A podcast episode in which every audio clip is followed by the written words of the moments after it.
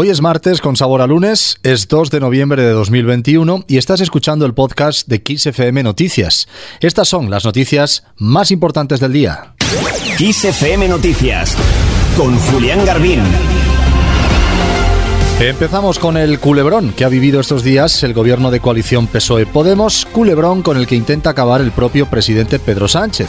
El presidente del gobierno ha mantenido este martes una reunión con las vicepresidentas Nadia Calviño y Yolanda Díaz, en la que el gobierno ha acordado la derogación de la reforma laboral en los términos del acuerdo de coalición y el plan de recuperación enviado a la Comisión Europea. Es decir, esto contenta a la una, Calviño, y a la otra, Yolanda Díaz. Sánchez había convocado este martes a ambas junto a otros miembros del gabinete para intentar aunar una posición común sobre la negociación de la reforma laboral después de varias semanas de tensiones entre los dos socios de gobierno de coalición, PSOE y Unidas Podemos, sobre el alcance de esta reforma. Según ha informado el gobierno, la reunión mantenida este mediodía en el Palacio de la Moncloa se ha celebrado en un clima positivo y con una actitud constructiva. Sobre esta reunión convocada por Pedro Sánchez se ha referido también esta mañana la portavoz del Gobierno, Isabel Rodríguez. La escuchamos. Un gobierno de coalición, eh, por primera vez en la historia democrática de nuestro país, exige de pedagogía acerca de la coalición y también de mejora continua en la manera en la que se relacionan los distintos, eh, las distintas formaciones políticas que forman parte de la eh, coalición. Efectivamente, estamos en la recta final para lograr este acuerdo. Tenemos claro el objetivo, alcanzar un nuevo modelo de relaciones laborales que afronta un nuevo marco económico y un nuevo sector productivo en expansión en nuestro país, de modernización de nuestra economía. Eh, ese es el objetivo. tenemos un marco temporal para hacerlo antes de que finalice este año y tenemos la ambición de hacerlo con acuerdo y con diálogo social para superar lo que ocurrió en el año 2012, que fue una reforma laboral unilateral por parte del Gobierno. El gobierno actual añade que apuestan por una legislación laboral moderna que revise los desequilibrios de esa reforma de la que hablaba la portavoz, esa reforma de 2012, y deje atrás los problemas estructurales del mercado de trabajo en la senda de otras modificaciones que ya se han materializado, como los reglamentos de igualdad, los ERTE, la ley Rider o el trabajo a distancia. Cambiamos de tema y es que una jornada más estamos muy pendientes de la actualidad del volcán Cumbre Vieja en La Palma. Este, este es el sonido que llevan sufriendo los palmeros desde hace varias semanas.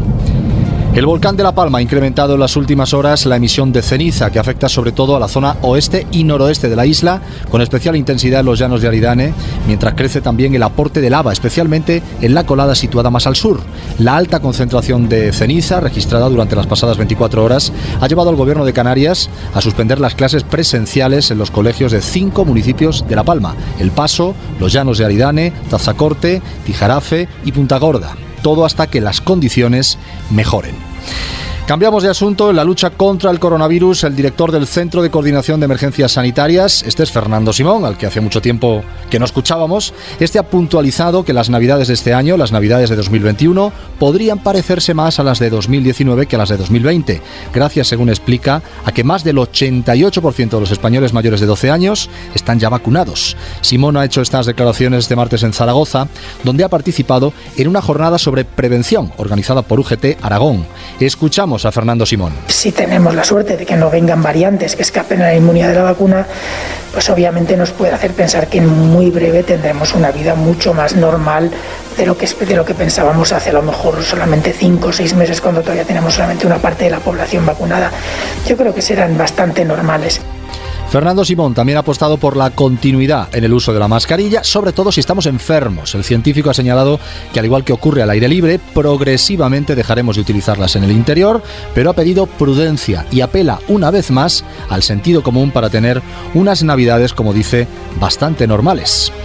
Volvemos ahora a la clave política. El alcalde de Madrid, que es también portavoz nacional del PP, este es José Luis Martínez Almeida, ha insistido este martes en que no toca hablar sobre el liderazgo del PP madrileño hasta que este celebre su congreso y ha negado haber dicho en privado que no quiere que la presidenta Isabel Díaz Ayuso, presidenta de la Comunidad de Madrid, se haga con el control del partido. En una comparecencia ante los medios, tras presentar los nuevos contratos de limpieza y zonas verdes de la capital, los periodistas pues, le han preguntado a Almeida por varias informaciones que explicaban su rechazo a la candidatura de Ayuso, extremo como decimos que el regidor ha desmentido tajantemente. Almeida ha explicado que en la reunión del PP madrileño del pasado viernes quedó claro que Ayuso aspirará a presidir la formación en la región y que el Congreso del partido se celebraría en la fecha que tocara.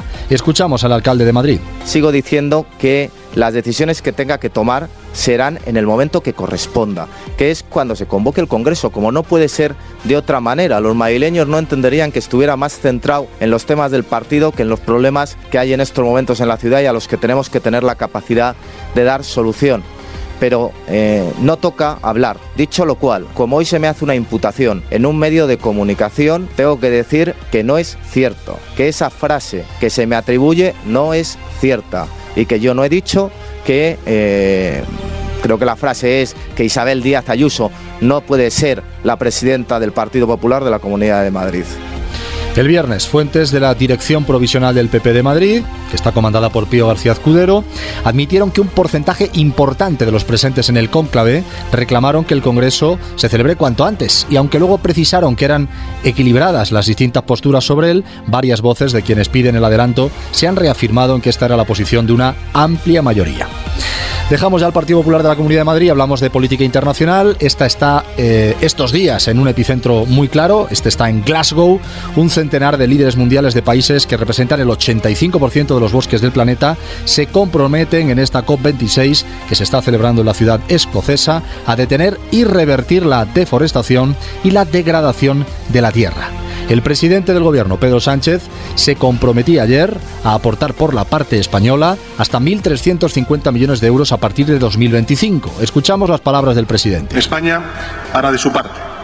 Nos comprometemos a aumentar la financiación climática para llegar en 2025 con un incremento de un 50% respecto de nuestro compromiso actual. Nuestro objetivo es alcanzar los 1.350 millones de euros anuales a partir de 2025. Además, España va a destinar el 20% de sus eh, derechos especiales de giro a países vulnerables, un mínimo de 350 millones de euros. Y para finalizar, deseo hacer un llamamiento, y es que trabajemos de forma conjunta para que esta COP suponga el punto de inflexión que impulse un verdadero cambio de rumbo del planeta a través de una acción solidaria, contundente y urgente. El gong no lo hemos puesto nosotros, es que se le acababa el tiempo al presidente en esa comparecencia de la COP26. Terminamos, lo hacemos hablando del hijo del capitán Trueno. El hijo del capitán Trueno nunca fue un hijo digno del padre. Salió poeta y no una fiera, hijo de su madre. Y este no es otro que Miguel Bosé. Este es el nombre, el hijo del Capitán Trueno, de una de las canciones de su disco Sereno y el que ha elegido también para titular su libro de memorias. Un libro que estará a la venta este próximo día 10, según anunciado hoy es Pasa, editorial del volumen. Según el comunicado, se trata de una historia que comienza como los cuentos. Unos niños perdidos a merced de un padre todopoderoso y acostumbrado a que su voluntad fuera ley y de una madre arrolladora de belleza legendaria.